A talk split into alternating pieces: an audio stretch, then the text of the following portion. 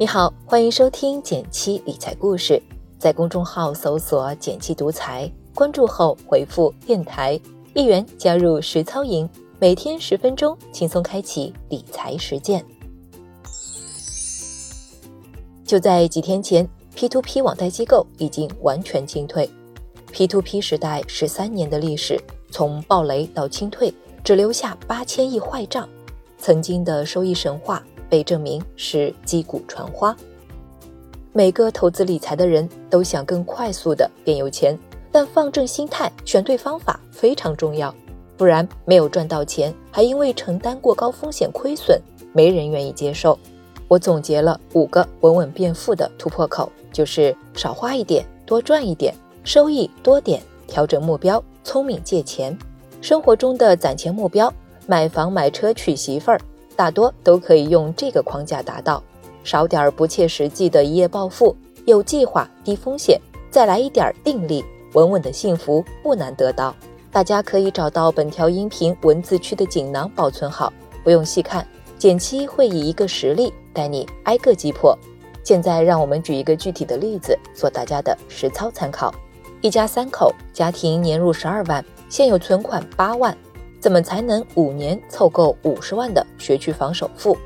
第一个动作必须是整理一张收支情况表。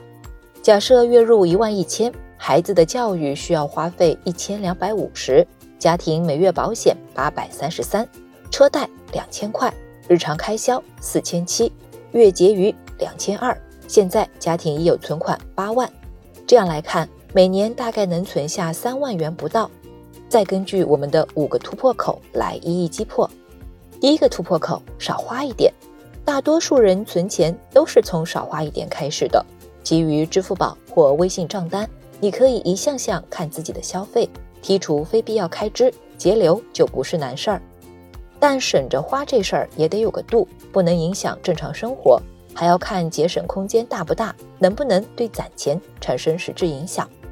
这个案例中，一家三口目前每月支出还比较合理，而且基数不高，能省的空间不大，少花一点明显不适合作为主要突破口。第二个突破口，多赚一点。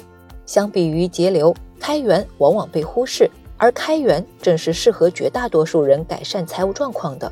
介绍两个适合大多数人实践的小方法。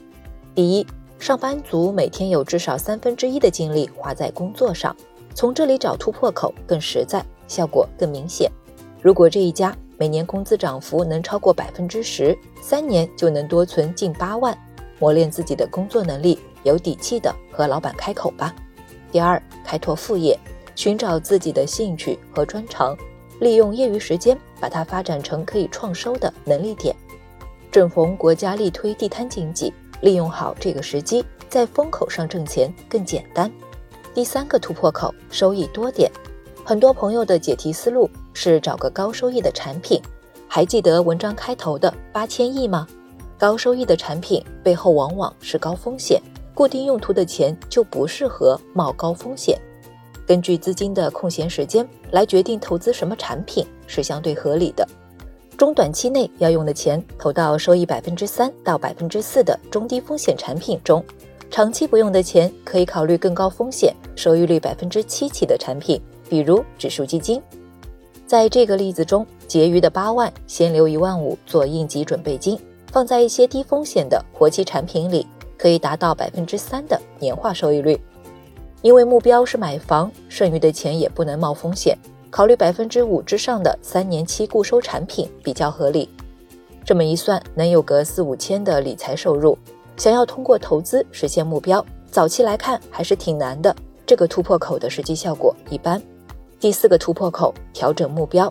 在这个例子中，三口之家优化后，一年可以攒四万元左右，加上已有的八万元存款和之后的本金变大的复利，五十万的首付需要存八九年，那就不妨把条件放宽，把五年内凑齐改为更合理的八年内凑齐，或者重新调整预算。把首付变成四十万，都会大大提高买学区房的成功率。灵活的调整目标，其实对我们理财生活都很重要。第五个突破口，聪明借钱。在我们国家，人与人的关系比西方亲密很多，所以很多人也会选择向亲朋好友借钱凑首付。再次回到案例，如果三口之家问亲戚朋友借十五万，七年内还清是可以做到的，还能顺利完成五年内凑五十万首付的目标。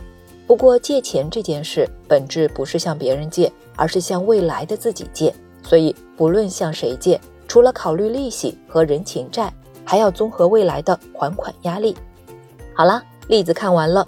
听说你还想再学一点投资理财的实操，这里有个限量的手把手带学的机会哦！减七限时推出一元实操营，给你一个财富分配模型，让每一笔收入都有机会带来更大的收益。两个投资渠道，更高收益也可以做到低风险。一个思路，财务自由还得靠更合理的长期投资。微信搜索并关注“简七独裁”公众号，回复“电台”就可以参加我们的限时活动啦。好了，今天就到这里了，我们明天再见哦。